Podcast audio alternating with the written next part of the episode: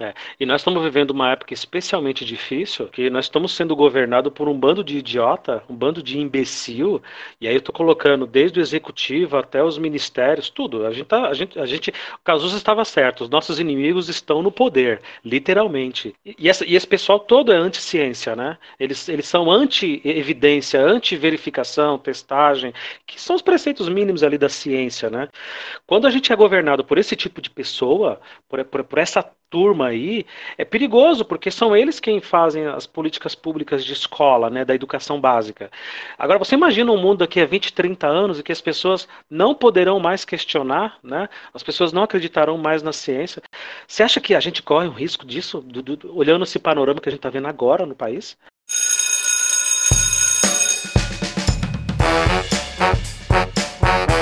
Ouvintes! Olá, você que nos acompanha aqui em mais um episódio do Escola Pública Podcast. Sejam todos muito bem-vindos, muito obrigado. Você já sabe, eu sou o professor Luciano. Uh, eu não viajei para a Austrália ainda, eu, eu não conheço o sul do Brasil ainda, mas eu concordo com o professor Gelson a gente está vivendo uma época muito difícil, uma época em que as pessoas parecem que desistiram de pensar. É isso ou estou errado, professor? É, é bem por aí. É um, é um assunto que, que faz a gente fritar neurônios e brigar nas redes sociais, né? Tem muito que a gente discutir nesse assunto aí. É, e dar cabeçada na parede, arrancar os cabelos, é triste, é triste. Muito... Arrancar a sobrancelha, roer as unhas. Com certeza. Mas é, a gente vai falar sobre isso, sobre a era da estupidez, a era do, do, do da irracionalidade, né? É, quanto mais a gente avança tecnologicamente, quanto mais a informação fica acessível, parece que mais estúpidas as pessoas ficam. E aí, qual que é o desafio, né? O que a gente faz dentro de uma sala de aula, numa escola pública, é, muitas vezes de periferia, de quebrada, sem material, sem nada, seja lá na região metropolitana de Porto Alegre, onde Gelson estava, seja aqui comigo em São Paulo. Como é que a gente faz? Fica aí que você vai gostar muito desse episódio. Vamos lá.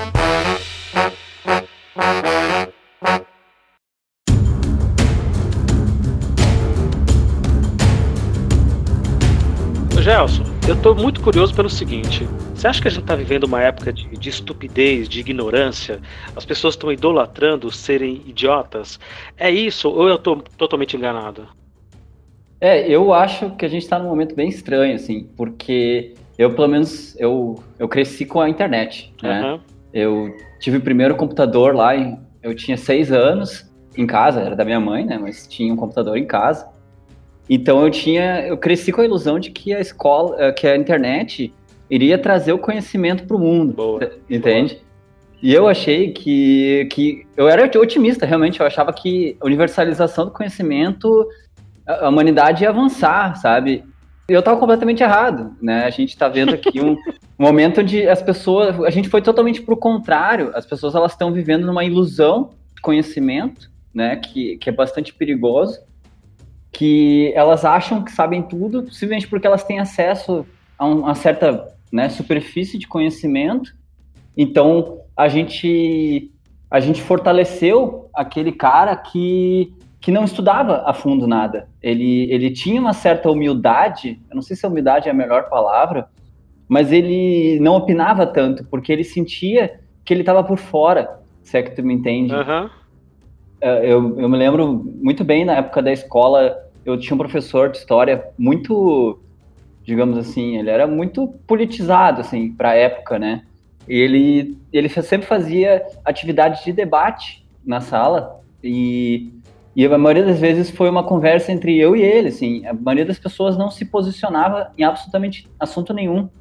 Ele fazia cinco, seis debates por ano, era uma atividade avaliativa e, e as pessoas só respondiam aquilo que ele mandava elas responderem, sabe? Fazer perguntas orais, assim. Agora, o debate mesmo, ninguém entrava. Porque ninguém se sentia seguro para falar sobre nada. Não Compreende? tinha embasamento, né? É, e hoje as pessoas elas têm uma ilusão absurda de que elas sabem, mas na verdade elas, sabe, elas mal passaram aquela faca suja de manteiga no pão e dizem que tem um sanduíche. Então é, é uma situação muito sinistra, assim. Eu realmente ainda não não consegui absorver e compreender como isso aconteceu tão rápido e, e tão bizarro, assim. Verdade. Ó, pra você ter uma ideia, eu sempre fico imaginando, fazendo aqui um exercício de, de loucura, de imaginação, volta 40 anos no passado, lá nas décadas de 70 e até o comecinho do 80, e joga lá para a pessoa que uma coisa como o Google, por exemplo, ou qualquer acesso à, à, internet, que ela pode pesquisar qualquer assunto e aquilo vem de maneira instantânea na sua mão, que é o que a gente tem hoje, né? Uhum. Uh, qualquer pessoa daquela época, se você pudesse voltar no tempo e mostrar isso para ela, ia ficar maravilhada, né, pela praticidade, pela rapidez, pela eficiência. Falei, peraí, quer dizer que você consegue acessar qualquer coisa qualquer coisa você consegue acessar música, filme, vídeo, informação, jornal, uma reportagem, outra pessoa, um, um, ente querido. Você consegue acessar na palma da tua mão? É. Consegue. Nossa, esse futuro deve ser maravilhoso, deve ser perfeito. As pessoas são muito mais inteligentes, muito mais centradas. Não, é o contrário. Essa Exatamente. mesma tecnologia transformou as pessoas em imbecis, idiotas, porque elas, o que você está falando, elas acreditam de verdade que elas têm muito mais conhecimento do que de fato elas têm, né? Sim, sim, é uma ilusão. É, isso, isso é um mecanismo neurológico bem conhecido, né? Que as pessoas, ela, a gente é, acredita-se que a gente evoluiu assim, porque o ser humano ele é muito inteligente, muito questionador, só que o mundo ele é imensamente complexo uhum. e, e a gente não consegue absorver tudo isso. Então a gente se a gente questionar tudo absolutamente o tempo todo, a gente vai se tornar muito inseguro. Então, o nosso cérebro ele tende a ignorar certas coisas simplesmente para que tu se sinta mais seguro. Mais confortável, né? Exato. Tu sabe um pouco, então tu vai se mover e fazer aquilo que, que, que é necessário para fazer. Olha que filho da mãe o nosso cérebro, né? Ele fala: Não, você não sabe de tudo, mas tá tranquilo. Isso aqui que você sabe tá já é o suficiente. Exato. Você é o cara, exato. você é o cara. E daí gera esse monte de baboseira que a gente está vendo hoje. Mas é assim, como é que a gente faz isso na escola básica, por exemplo, na escola pública? Em que o menininho chega lá no sexto ano com, com, com com 11 aninhos de idade, que é a antiga quinta série, né, para quem está nos ouvindo. Ele chega lá com 11 aninhos de idade, todo cheio de certeza, todo cheio de marra, e as convicções que ele traz da família dele também, e as bobagens que ele escuta na rua e também da família dele. Como é que nós, ô Gelson, como é que a gente fica nessa sinuca de bico? A gente faz o quê? Então, aí eu a minha técnica, que não funciona na internet, eu já explico por quê, é fazer as perguntas ah. certas.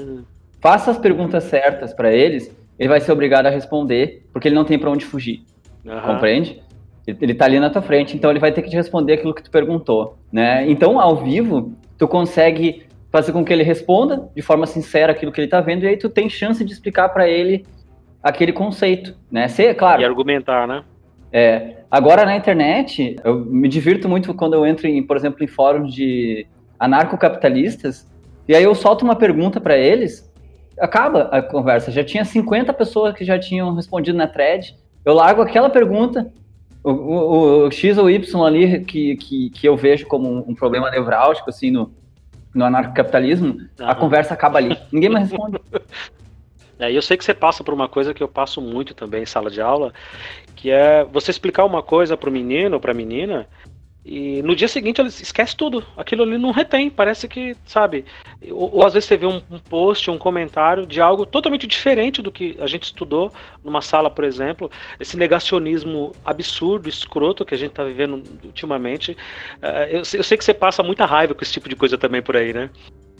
Sim, sim, sim. É, dá, dá muita raiva. E, e a gente tem que, tem que segurar né, o, o ego né, de, de querer xingar e. Né, e tentar explicar de novo, ou o que eu tenho feito mais é fugido, assim, porque realmente muitas vezes a pessoa ela tá, tá cega por um fanatismo e, e aí tu acaba, tu acaba gastando energia à toa. Então, o, o negócio é focar em gastar energia em quem ainda tá disposto a te ouvir, porque alguns não estão mais uhum. dispostos a ouvir. Eles estão tão decididos daquilo que eles ouviram e não importa o que tu diga. É muita certeza e pouca dúvida, né? Sim, é. sim. Você, você, como eu também, foi coordenador pedagógico e para quem está nos ouvindo não é da área, e a maior parte dos nossos ouvintes não são da área da educação, são pessoas que gostam do tema e nos acompanham aqui. Obrigado a você, ouvinte. É, Interessante. Explicando um pouco a função do coordenador pedagógico, ele, como o nome diz, ele coordena os professores, né? Ele dá-lhe os encaminhamentos, capacita os professores, traz realmente esse olhar pedagógico e, e dá todo o suporte, todo o auxílio para pro, os colegas ali, para que eles possam fazer um trabalho bacana dentro da sala de aula. Uma das minhas maiores frustrações, e foram várias, não, foram, não foi uma só, é que é muito difícil, Gelson, lidar com gente adulta, com professor formado, com barba na cara, gente velha, sabe, adulta, com certezas e, e, e, convicções já ali, ó, congeladas. Não, é isso aqui, é porque é assim que eu sou, é desse jeito que eu faço. E eu percebo que às vezes é muito mais fácil lidar com o aluninho. Aquele aluninho que o nego fala que é uma praga. Não, mas esse aluno, nossa, Deus me livre, ele tem 11 anos, ele não cala a boca. Eu prefiro lidar muito mais com esse público do que com adulto. Eu não sei você, mas para mim foi muito difícil ter que lidar com gente com posições tão arraigadas, com a cabeça tão fechada dentro da área da educação, o que é surpreendente, né? O que é surpreendente. É, e de fato eu concordo contigo, assim, até, até talvez seja por isso que eu fui acabei descendo de ano em ano, ficando cada vez com os alunos mais, mais novinhos. Novos, verdade. Porque para é, para ciências, o sexto ano, antiga quinta série, é o primeiro ano que eles têm ciência, Exato. né? Então, eles são os mais novinhos que eu poderia dar aula dentro da minha formação. E realmente eu me encontrei ali, justamente por essa essa questão deles serem mais curiosos e mais dispostos a ouvir, né? E, e adultos, realmente, eles têm, têm conceitos muito engessados. Na, na escola que eu trabalhei, a, as colegas da supervisão uh, sofreram ainda mais, né? Porque na, na, escola que eu trabalhei de coordenador, a gente tinha uma, uma falta gigantesca de tudo, né? E, e eu acabava por, talvez por afinidade e, e por, por buscar isso de forma inconsciente, eu, eu realmente eu acabava tratando muito mais com os alunos do que com os professores. Ah, não acredito. Você está dizendo para mim que as escolas do Sul, essa visão que a gente tem de que no Sul tudo é mais avançado, é mais moderno, você está me dizendo que em Porto Alegre tinha falta de material, falta de equipamento, não acredito. Não é Brasil, não, Gelson, não. é, a periferia de Porto Alegre não é fácil a olha situação só, ali. Não é olha é só, problemas idênticos. Como é incrível, né, cara? Você conversa com professor professores do Rio Grande do Sul, do Rio Grande do Norte. É tudo muito parecido, né? É, bom, o Darcy Ribeiro disse, né? Não é uma falha, é um projeto, né? É, e, e é interessante de, de conversar, assim, uh, que eu, eu conheci gente da Colômbia, do México, uh, e, e, os problemas são muito parecidos, Argentina, né? De ver que, que existe, por alguma razão infeliz, esses países em questão, eles seguiram nesse rumo né, de ter um investimento muito baixo em educação e, né, e tudo isso que a gente assiste, as histórias são muito parecidas. Isso explica é... muita coisa, né? Sim, sim, explica exatamente. Explica por que é que a gente não consegue avançar, né? Uhum. Por que, é que a gente não tem é, substrato e matéria-prima para fazer vacina? Né? Isso explica tanta coisa do, do, do, que é o nosso mundo hoje aqui na América Latina, né? É, a gente não faz chaleira elétrica. Outro Nossa. dia eu fui comprar uma chaleira elétrica e eu fiquei chocado com, com o fato de que eu olhei o rótulo de todas por pura curiosidade.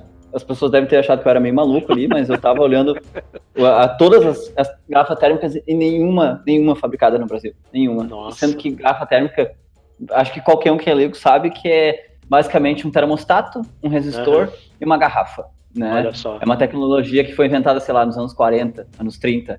Né? Simples, né? Uma Teoricamente, simples, né? Exatamente, o Brasil deveria dominar isso tranquilamente, deveria estar produzindo isso. E uhum. é, é, é assustador de pensar isso.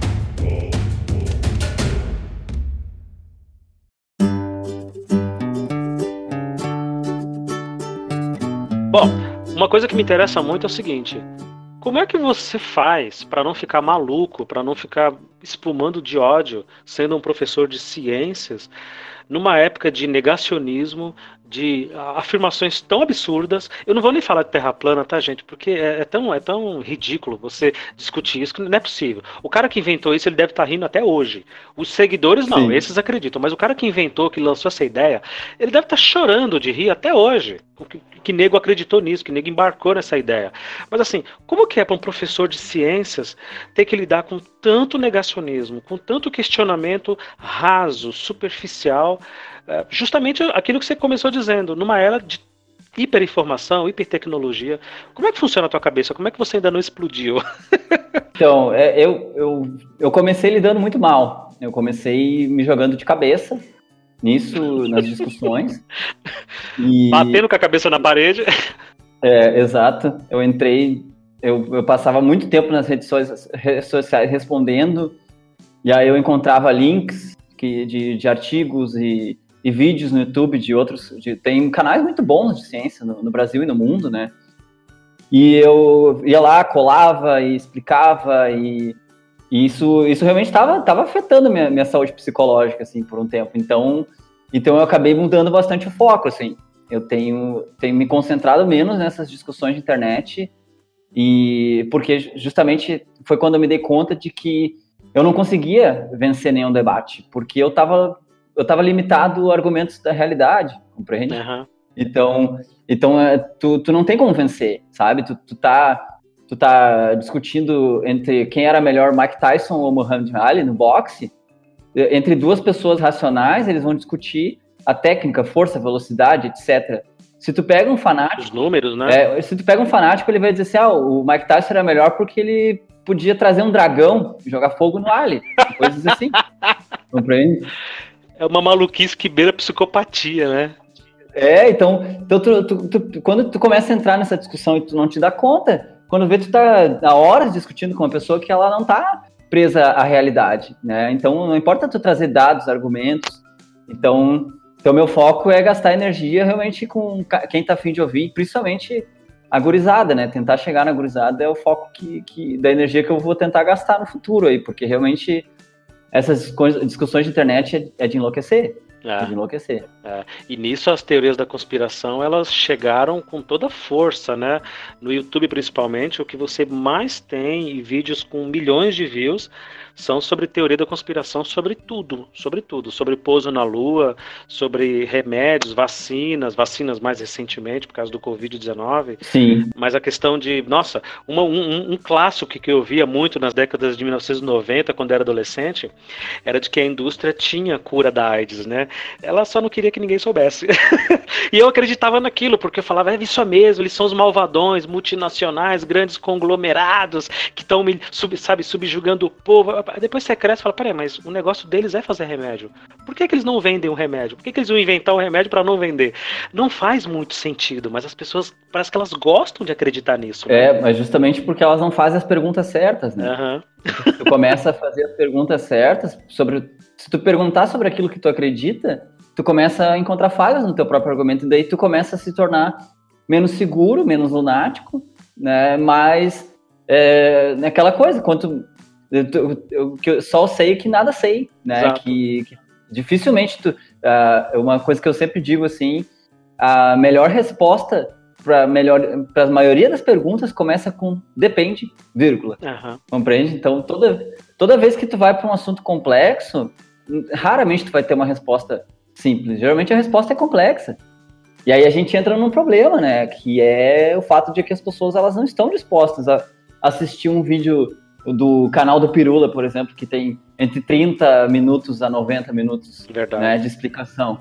Elas vão olhar o cara que faz um, um vídeo ali gritando em 5 minutos, carregado de meme, que não explica nada e dá um monte de resposta simples e a pessoa sai contente. Ela tá contente de ter. Ela preencheu aquele espaço vazio da dúvida com uma resposta besta, né, lunática, surreal, mas ela, ela sai contente e sai espalhando né, passa para todo o grupo da família e assim a gente a gente vai longe. É. E nós estamos vivendo uma época especialmente difícil porque nós estamos sendo governados por um bando de idiota, um bando de imbecil, e aí eu estou colocando desde o executivo até os ministérios, tudo. A gente, tá, a gente, a gente o Cazuza estava certo, os nossos inimigos estão no poder, literalmente. E isso, e, e, essa, e esse pessoal todo é anti-ciência, né? Eles, eles são anti-evidência, anti-verificação, testagem, que são os preceitos mínimos ali da ciência, né? É, é, que, e a ciência ela gosta de ser questionada, ela precisa disso, ela, ela, ela vive a partir da dúvida né? Do depende, como você disse. Quando a gente é governado por esse tipo de pessoa, por, por, por essa turma aí, é perigoso, porque são eles quem fazem as políticas públicas de escola, né? Da educação básica.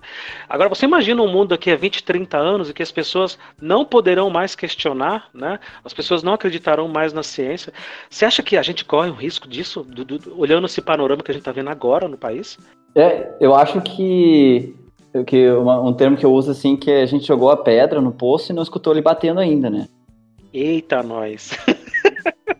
o, o, Corona foi, foi um, um, um, pico disso, né? Porque eu me lembro diversas vezes eu entrando nessas discussões de pseudociência, uh, to, todas elas, né? Eu entrei em todas, e desde a da, do reiki ao terapia quântica, todas elas eu entrei em discussões, né? perdi muitos amigos. E, uhum. E aí o que, o que, acontece é que muita gente diz, Gelson, por que, que tu tá perdendo teu tempo? É inofensivo, essas pessoas, né? A homeopatia é inofensiva, deixa eles ter overdose de, de água, né? E, e, eu dizia, não, mas o problema. Explica pro ouvinte, Gelson, explica pro ouvinte a homeopatia. É, homeopatia, basicamente, tu pega uma gota de um remédio, por exemplo, às vezes eles. Eu lembro que tinha um que era um veneno de cobra, coloca uma gota num, numa piscina olímpica, ou, ou, seja. Dilui aquilo ao máximo, é, né? dilui aquilo ao máximo. E aí depois tu coloca isso em frascos. E a, a, a chance, assim, entre uma e mil garrafas de homeopatia de ter a molécula que tinha lá no início da diluição. Ou seja, 999 das mil garrafas, elas vêm com água ou álcool. Muitas delas, delas vêm com álcool. Não sequer vem com a molécula em questão que estava sendo uhum. colocada. Aquele princípio, princípio ativo, né? né? E, e, é baseado em um monte de coisa que foi um cara que imaginou lá no século XIX e colou, né? Foi, foi adiante. Até hoje aí. E as pessoas acreditam até hoje, né? Sim, sim. É, então o que eu. E é uma indústria que movimenta bilhões. bilhões. É. E aí o que, que eu sempre dizia assim, eu estou entrando nessas discussões não por causa delas em si, mas uh, o fato, o princípio por trás, né? É, é, muito perigoso tu acreditar em coisas que, que não, não fazem sentido com a ciência, porque uma hora ou outra coisas mais sérias vão acontecer. E aconteceu, né? A gente tem uh, a cloroquina sendo usada como remédio para, né? Exato. Uma cloroquina que é um remédio que não tem nada a ver com vírus, né? Eu, é, ozônio anal e todo. Olha. Caramba, eu tô rindo, mas é de desespero. É de desespero. É, a variedade de bizarrices, ela não tem fim, né? Até puxando assim, tu tava falando da questão do governo, uma coisa que eu acho, eu consigo imaginar assim, ó, nossos governantes numa sala de aula assim, eu dando aula tentando explicar e eles estão os caras lá do fundo, que nem sentam direito na cadeira, ficam balançando joga bolinha de cabeça no, no, de papel nos outros e fazem bullying com os alunos mais aplicados, chamam de nerd, né? Esses são os caras que estão governando o país, isso que é assustador, né? Os caras... Nossa, que, que, que, analogia perfeita. A gente está sendo governado pelos piores é, alunos da sala. Exato. A turma do fundão. Pela, pelos alunos que foram expulsos é, da escola. É complicado. É, o, a, a, essa coisa da homeopatia, quando eu entendi que a ideia, né, porque, pô, eu também, eu sou que nem você, viu, Gelson, eu entro, eu entro nisso porque eu quero, eu quero entender por que é que as pessoas acreditam no uhum. que elas acreditam, entendeu? E eu sou fascinado pelo poder de crer, né, de como as pessoas, elas criam toda desculpa e todo pretexto e todos os motivos e razões do mundo para acreditar em determinada coisa. Não, mas eu, é porque eu faço tal coisa. Mas por que você faz isso? Eu nem digo, não existe ou não existe. A pessoa, não, porque tem isso, porque tem aquilo, porque eu li tal lugar, porque não sei o quê. Essa coisa da homeopatia, eles falam que é a questão da memória da água, isso. né? Que a água ela tem uma memória. Olha, olha vai, vai vendo a maluquice. Então você pega ali uma gota, diminui, dilui aquilo num litro, aí aquele litro você coloca em 10 litros, aquele 10 litros você coloca em mil litros, e você vai diluir diluindo e a água ela continua com a memória daquele remédio, daquele medicamento, daquele princípio ativo e aquilo faz bem para a pessoa. É mentira. É mentira. A ciência já, já provou que isso, que isso não funciona há décadas, mas as há pessoas décadas. elas não, se, elas não se importam. Não, não me importo, porque a minha tia lá de, de, de Saquarema, do interior, ela tem uma, uma sobrinha que é irmã da prima da vizinha de não sei quem, que tomou e melhorou. Pô, é sério mesmo? É sério mesmo? Você acha que a indústria capitalista não ia se apropriar disso e vender isso se funcionasse? Gente, gente, olha, eu tô contigo, viu? A gente tá vivendo a era, da, a era dos imbecis. Sim, sim. Até assim, né, na minha concepção atual, eu tentei trabalhar isso, mas o, o conteúdo ele é, ele é um pouco engessado. Mas a, a, na escola a gente trabalha com muito conceito científico e biológico e eu acho que tem que ser matéria fundamental não só na escola, como na universidade, porque infelizmente eu conheço pessoas que têm diploma universitário uh, com, com, com, áreas da saúde, áreas afins da saúde, que acreditam em um monte de pseudociências, assim, porque elas não compreendem algo que elas deveriam ter aprendido lá na escola, pelo menos começado a aprender, que é o método científico, né? Como, como uma, uma, algo pode ser considerado científico ou não, né? O que a gente diferencia isso a ciência diz que sim ou não, né? Isso são coisas que, que realmente poucas pessoas dominam, compreendem né, o como a gente separa o que é científico de não científico. Uhum. E, é, e, é uma coisa que exige várias etapas assim para a pessoa compreender, né? Um, um, são muitas aulas de estudo e eu, eu acrescento mais, em parte, esse assunto ele não é faz parte do currículo. Agora vai a polêmica, uhum. é, porque muitos dos professores de biologia não compreendem o método científico de Exato. fato. Eles decoraram para aplicar nas provas que eles passaram na faculdade, né, onde foi, e olha, e olha lá. lá. E passaram adiante, mas eles não compreendem de fato o cerne do método científico. Então, é, a gente tem essa falha que acaba sendo passada para os estudantes, porque o professor que não domina um assunto, ele não tem, não se sente segurança para explicar, né? Então, ele, o que, que acontece? Me lembro, professora de ciências que eu tive, ela ensinou normas de ABNT para nós na aula de ciências, né? Desculpa quem trabalha com isso, mas ou coisa mais inútil que norma BNT, né? Especialmente na aula de ciências, né? Exato, né? Tu não, não vai, não vai te, claro, é legal fazer um documento bonitinho, justificado um dia na vida, mas definitivamente isso não é algo para se trabalhar numa sétima série de uma escola. Definitivamente não é. Ó, você, vê, você vê uma coisa muito evidente. Eu caí nisso, tá? Eu, devo confessar que depois de adulto eu caí. Confesso aqui para vocês envergonhadamente. Uh, existia uma série uh, muito muito famosinha no History que era do alienígenas no passado, né? Sim. Não que eu acreditasse que os aliens voltavam para a Terra no passado e coisa e tal e construíram as pirâmides. Não, não que eu acreditasse necessariamente nisso. Mas eu achava o tema muito fascinante, porque sempre havia aquele questionamento.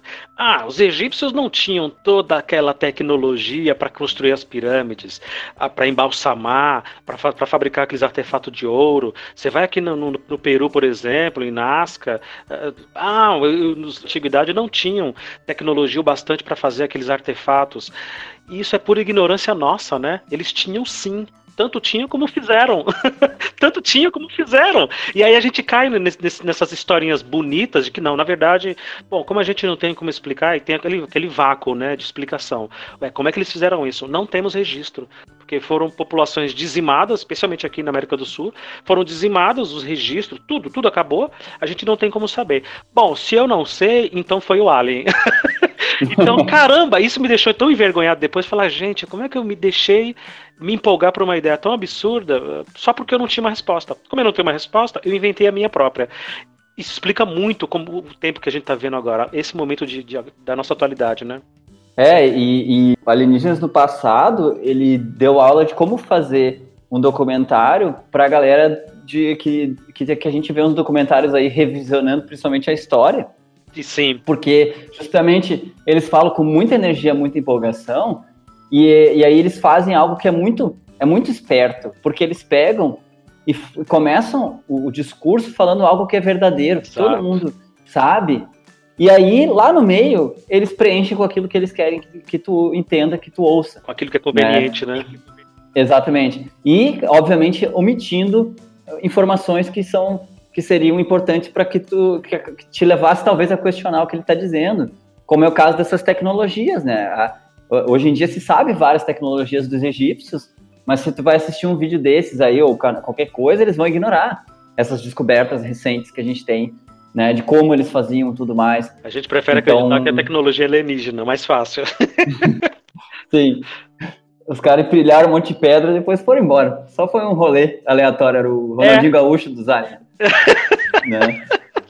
Pô, isso quem tá falando é o professor Gaúcho, então não fui eu que fiz a piada. Aí fica, fique, fique registrado. Eu sou, eu sou gremista e eu tenho rena com o Ronaldinho Gaúcho. Quem, quem é gremista sabe por quê. Ah, tá. Então é uma, uma coisa interna de vocês aí. Ó, a gente que é de fora do Brasil, a gente que é de fora do Sul, a gente não vai se meter nesse papo, não. Ó, a questão da Idade Média, por exemplo, que eu, na minha época, eu aprendi que era a Idade das Trevas, que é a idade que foi mil anos de, de, de, de sombra né, na, na, humanidade. E não é verdade, é mentira, né? Muitas descobertas e muitas coisas importantes que a gente tem hoje, se não surgiu ali, começou ali, né? E aí, bom, ah, mas quando foi inventado isso? Não, não foi na Idade Média, foi depois, foi no Renascimento. Foi, sabe? E aí a gente vai aprendendo essas coisas e a gente vai preenchendo as lacunas, como eu disse, com aquilo que a gente quer, com aquilo que a gente deseja acreditar. E a internet hoje, ela, ela, ela serve isso de prato cheio.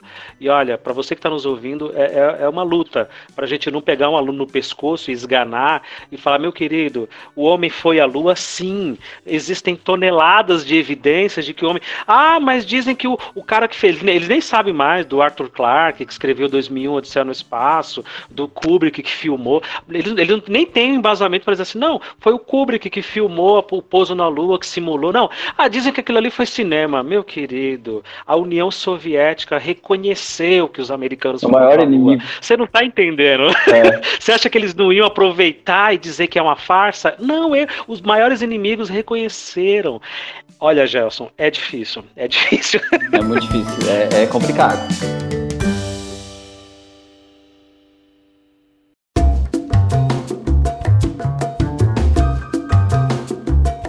Tem uma frase muito boa, famosa, atribuída ao Einstein, e aqui eu peço licença ao ouvinte, eu não tenho certeza se ele disse isso, mas de que a, a estupidez humana e o universo são infinitos. Uh, o universo ele não tem tanta certeza assim. então é uma já outra parte, né? Não sei.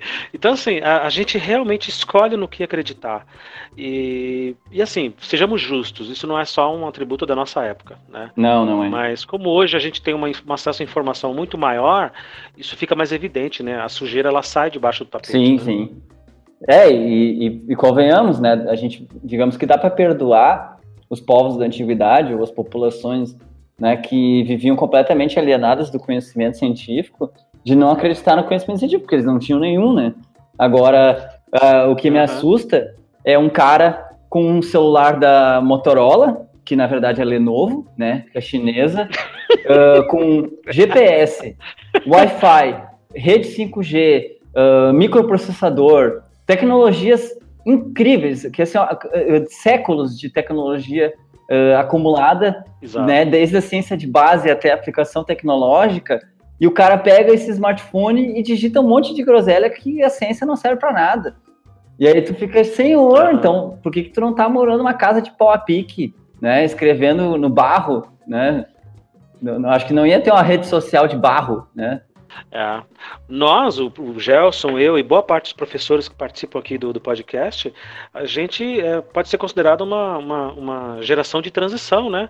Porque a gente pegou o tiquinho ali do mundo analógico Sim. e a gente foi descobrindo a internet, as tecnologias da informação à medida que elas foram uhum. surgindo, né?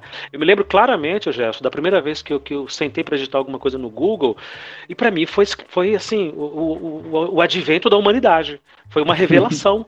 Quer dizer que o que eu digitar ali, ele vai buscar em algum lugar aquela informação. É, Aí tinha músicas que eu não sabia o nome, aí eu lembrava um trecho da letra. Eu começava a digitar o trecho da letra, ele já vinha com a música, o compositor, o ano de lançamento, quem gravou, quem regravou, capa do disco, CD. Aí eu, gente, isso daqui é maravilhoso. Eu não preciso mais ir numa biblioteca, pesquisar, atravessar a cidade, pedir o livro, e tem que saber qual que era o livro, né? Não era qualquer livro. É só jogar aqui que você tem essa informação. Isso é maravilhoso. Isso é maravilhoso. Essa nova geração não faz ideia do que é isso. Do que que é viver num mundo a, a, totalmente Sim. analógico, né? Que você não tinha tanta facilidade, tanto acesso. Mas aí fica aquela dúvida: por que é que eles usam tão mal essa tecnologia que tem? Né? Eu me lembro do nióbio, por exemplo, quando você falou do nióbio, e aí eu sei que deve ser uma coisa que você deve se descabelar também. Não, porque o Brasil ele é o maior detentor das reservas de nióbio, que a gente está perdendo dinheiro, porque os, os, os Yankees querem nos, nos sabe, é, nos subjugar, roubando o nosso nióbio. Aí eu fui pesquisar, assim, cinco minutos pesquisando, eu vi que não serve para uhum. nada que é um negócio extremamente caro para coletar, é um negócio que não, não é tão valorizado. Ele foi substituído, mercado. né? As ligas.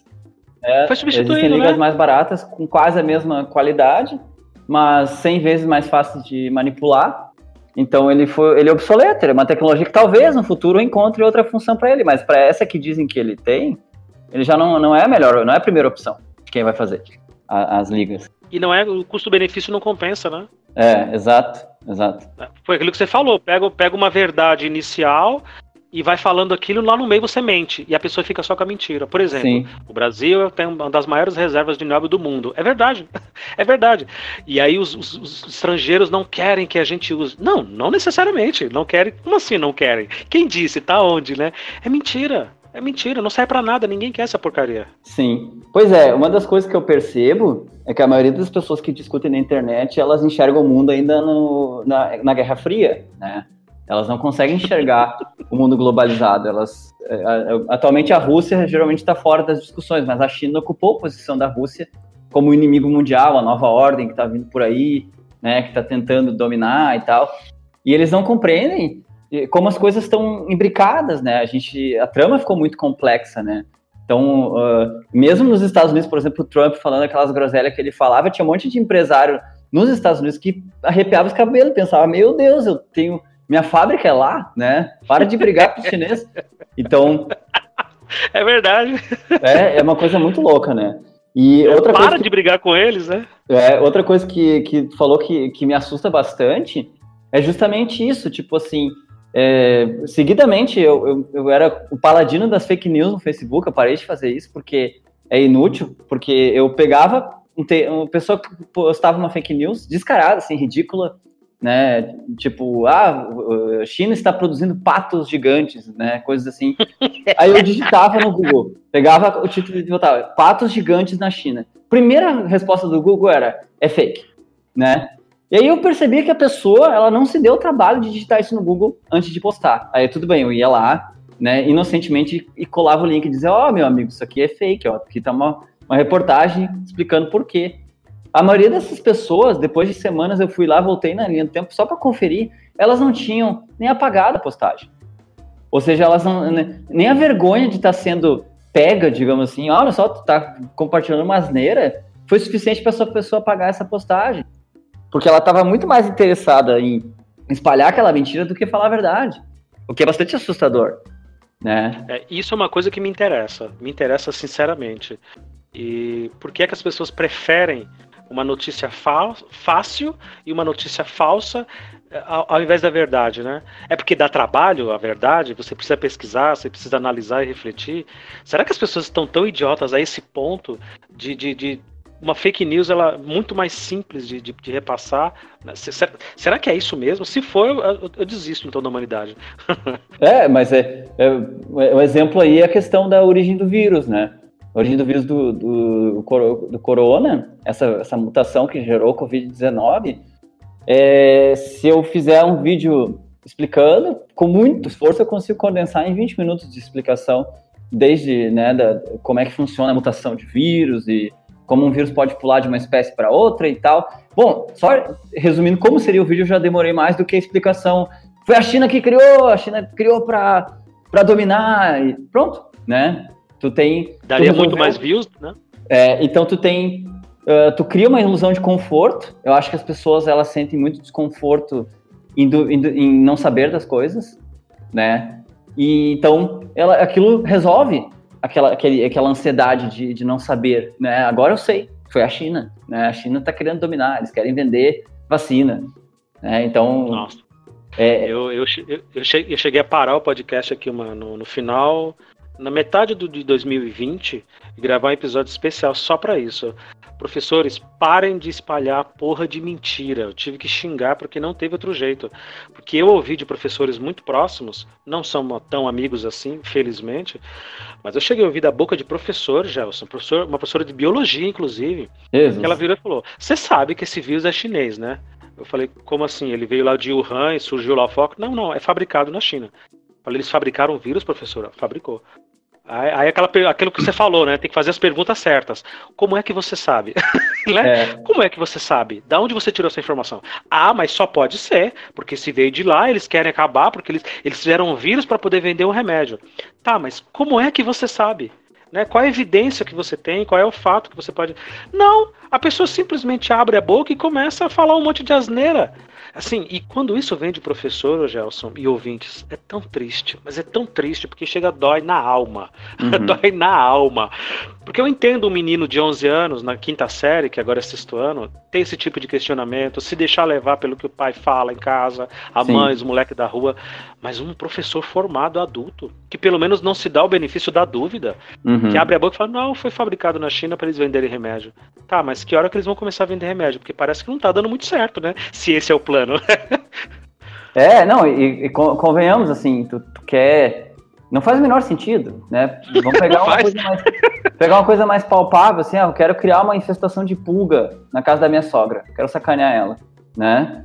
Eu quero que ela passe a semana se coçando. O que, que eu vou fazer? Eu vou, eu vou, pegar e vou botar os ovos de pulga na minha casa, para depois que todo mundo se coçar aqui em casa, alguém levar uma pulga para casa dela? Não, né? Era, era muito mais fácil. Só depois eu atingi-la. É, né, então tem, tem, tem muito furo, muito furo. Aí, aí o que mais me assusta é o vídeo de uma bióloga, isso, né? Porque quem estudou né, a parte de biologia molecular e sabe que não é assim, não é? Não é que nem fazer um remix de axé, é, é criar um vírus. é, existe exige uma, uma complexidade gigantesca. Geralmente, quando a gente trata com, com de, de, de, genética, modificação genética de laboratório, quem conhece, geralmente, se, de fato, se parte de um vírus já pronto e tenta se pegar peças né, de, de outros vírus e fazer mutações, né? Uh, e aí sim, tu vai ter, tu vai ter um vírus modificado, né? Só que isso deixa marcas. Uh, uh, todos os, os, os, os, equipamentos biológicos, digamos assim, as enzimas que quebram esse DNA, o RNA, elas são padronizadas, então vai, vai haver sinais, né? Um, um cientista. Rastro, né? É, um cientista de outro lugar do mundo veria isso, ficaria muito evidente as marcas de corte no DNA, entre outras esquisitices, né? Que, então, a, a, explicação de que ele saltou de algum animal para humanos, ela faz todo sentido, porque isso aconteceu já uma dúzia de vezes e vai acontecer de novo. É isso que mais, mais legal, apavora. É né? Isso eu não sabia. Se, se, se, se, o vírus for manipulado de tal forma, tentar criar uma outra coisa, isso pode ser verificado depois, esse recorte, como você está dizendo? Assim, grosseiramente falando? É, com a tecnologia atual, sim. sim. Quem, Olha quem, que legal. É, quem, o método que se usa é justamente esse, porque, é, digamos, a enzima que quebra o DNA, o RNA, ela, ela sabe onde cortar baseado em uma sequência de genes, e isso é padronizado. Então, é, se compra isso, tu compra isso pro teu laboratório, tu compra essa enzima já de algum lugar, muitas vezes da China, bem, e tu compra para tu fazer a manipulação genética ali que tu precisa, né, com aquele padrão ali genético, aquela sequência correta, né, para iniciar uma cópia ou uma inserção de DNA. Então, então deixa marcas assim, é que nem tu, digamos, fazer um grosseiro, grosseiramente assim, tu pega um monte de famoso aleatório e aí tu cria um álbum de família em casa, colando as fotos uns dos outros, talvez de longe pareça um álbum de família normal, mas um especialista vai olhar e vai dizer, não, aqui tem marca de tesoura. Compreende? Uhum. Então, então, sim, um especialista veria isso. E foi, foi dito. Todos os especialistas que fizeram o sequenciamento disseram, não, esse vírus ele tem, ele não tem marcas de edição, ele, ele é muito natural, né? Então, é, é, é bem, bem assustador ouvir de uma bióloga falando isso, porque sim ou ela tá muito fanática, ou ela foi muito mal nas, nas disciplinas e empurraram ela adiante para a ah, formatura. Com certeza. Com certeza. Existe uma teoria maluca, uh, ou não tão maluca, né? Talvez eu, eu seja maluco, de que os governos eles agem nas sombras e no submundo para que a educação sempre seja rasa, sempre seja uh, superficial. Você acredita nisso? Você acha que existe? Eu tenho dúvidas para sim e para não. Né? Eu sempre fico refletindo muito. Se o governo, se o Estado, se as, as elites elas são tão inteligentes, tão habilidosas, e elas conseguem fazer com que tudo seja tão ruim para que as pessoas sejam só só consumidores e não seres pensantes, né? Uh, e, e, isso condiz, isso faz algum sentido ou não? É, eu acho que não é uma coisa 100% intencional, né? Eu acho que ele é um ciclo que ele se retroalimenta, porque tu tem, tu tem uma população com baixo, digamos assim, conhecimento escolar, digamos assim, vamos definir assim, e essas pessoas elas vão ser muito mais fáceis de serem enganadas e elas vão eleger aquele candidato que tem não uma melhor habilidade administrativa, sim uma habilidade de enganar. Então, esse cara, ele vai fazer políticas que, que vão buscar a própria sobrevivência como político e, e, nada que faça realmente alguma diferença. E eu, eu acho que o, o fator principal que a gente tem na educação é o fato de que os resultados educacionais eles demoram muito Verdade. tempo para aparecer.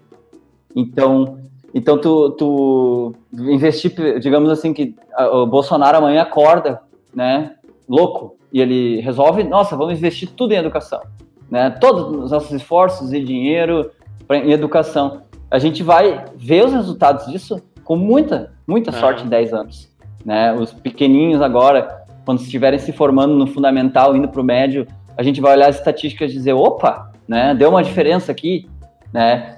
Então, dificilmente o cara que fez uma, uma revolução na educação, o nome dele vai ser esquecido.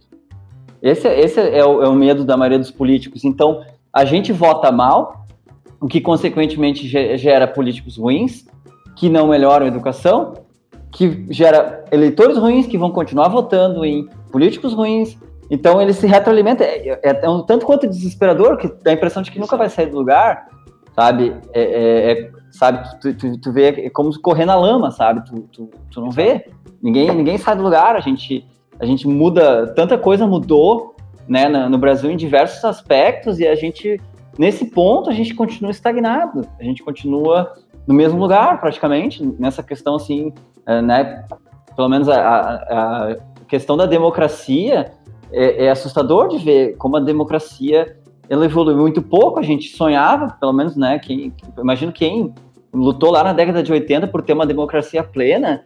E aí tu vê Alexandre Frota como deputado. Olha, é, vou falar uma coisa maior, mas talvez o Cazuza tenha tido sorte de é. ter falecido, porque eu acho que ele estaria, ele estaria morrendo agora do coração. Porque assistir isso é desesperador. E ele é deputado aqui por São Paulo, é. então a gente, a gente pede desculpa, viu, Brasil, por ter colocado esse, esse tipo de, de, de, pessoa, esse tipo de, de personagem não grato na política. Eu ouvi hoje, hoje, no dia dessa gravação, de um professor que eu, eu tô contigo, viu, Jasso? Eu fico ouvindo as pessoas, eu quero saber por que, é que elas pensam o que pensam, por mais estúpidas ou, ou, idiotas que elas possam parecer, eu sempre quero entender por que é que os meus amigos, os meus colegas, Sim. pessoas que não são amigos e colegas, mas que são próximos, por que, que essas pessoas têm essas convicções, né? Eu, eu sou fascinado realmente. E, e essa pessoa estava tentando me convencer que a democracia é um fracasso, que não vai funcionar. E eu, tá, mas a, a, foi o que você falou da educação. Leva-se décadas para a gente ter resultados satisfatórios, concretos da, da, da, democracia. Não, não, é assim do dia para noite. Não, mas só tem um jeito. Aí eu já sabia que a pessoa ia dizer, né? Qual? Ditadura, golpe militar. Aí eu, sério, você acha mesmo que as Forças Armadas vão, vão melhorar? Vão, porque aí vai dar tapa na cara de bandido, não vai ter corrupção. Aí mais uma vez, a pergunta certa, né? Você tocou no ponto-chave.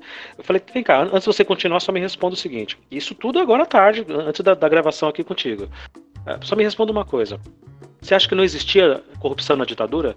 Não existia obra superfaturada? Não existia gente embolsando dinheiro público? Não, sempre tem tal, mas talvez falei, não, não tinha liberdade de imprensa. Não se podia divulgar essas coisas como hoje pode. Então a gente tem uma falsa sensação de que hoje é mais corrupto e é pior, porque só se fala nisso. Né? Você abre jornal, você abre o portal de internet, você ouve rádio, ouve podcast, liga a TV, só se fala nisso. Nas décadas de 60 e 70 não falava nada. Então havia uma falsa sensação de que o mundo era perfeito, de que o governo era honesto, e não era. E não era. Tá lá Transamazônica até hoje que não terminaram para provar isso daí. Então, assim, é fascinante eu ver essas pessoas ao mesmo tempo que é assustador. Né? Essa, essa, esse negacionismo uhum. e essa obsessão das pessoas de quererem as coisas imediatas. E assim, ouvintes e Gelson, mais uma vez, é um professor. É um professor dizendo isso, que a gente tem que acabar com a democracia e voltar com a ditadura militar, um governo de exceção. Assim, Credo. É, é olha nas mãos de quem nós estamos nos governando e em volta de quem eu estou, né, com os meus colegas aqui. Senhor. Você tem esse tipo de amigo escola aí ou não? É, ou é só por aqui que eu tenho? Tem, tem. Não tanto. Eu, eu pelo menos eu não tive tantos assim. Eu não, até, até tô curioso, por, agora pensando cientificamente, amostralmente, por que será que tu tem tantos assim? Mas. Eu acho que é porque eu fico cutucando, eu fico cutucando, e eles vão só se abrindo. Talvez, talvez. É, é porque, porque realmente é assustador de ver tantos casos assim numa mesma escola de, é. pessoas que estão indo pro lado do, do lunático, né? Porque, é verdade. Porque, porque um fato contra fatos não há argumentos. E, e, né, o exemplo que tu deu aí da ditadura, eu sempre. A pergunta que geralmente termina é: e o legado? Exato. Né? Porque como é que um, um governo que foi bom deixou um desastre pra, depois, né? Tipo, eles, eles, ah, nós vamos embora, vamos sabotar, vamos fazer todo, todos os 75% de analfabetos que a gente alfabetizou esquecerem do nada o que, o que, que, a gente ensinou, né? O Brasil que, que eles entregaram foi um desastre. Se ele tivesse sido bom, né, a gente talvez estivesse lutando com a Noruega pelo, por qualidade de vida, Exato. né? E não é. é então, é, é, é difícil, é, é, são perguntas certas que eles não fazem, ou eles não querem responder, é. né? Então, vai, o, o a, a, Ferrari foi, foi, pode, digamos assim, pode parar de fabricar carros hoje, a Ferrari, mas todas as Ferraris que tem na rua são lindas e potentes. E não vão desaparecer, né? É, e, e, e, o legado da Ferrari é esse, né? Então, então são perguntas, as perguntas certas têm que ser feitas e, e as pessoas não querem, elas não querem fazer essas perguntas. Jess, quero te agradecer e dizer que foi muito legal. Obrigado, hein? Obrigado, adorei participar. Obrigado pelo convite. Beleza, e para você que ficou nos ouvindo até agora, o meu muito obrigado, você já sabe, Escola Pública Podcast é o site, é Twitter, é Instagram, é Facebook, Telegram, digita lá que você vai achar a gente, se comunica, manda e-mail, manda sinal de fumaça, dá um jeito e fala com a gente que a gente gosta muito. E muito obrigado.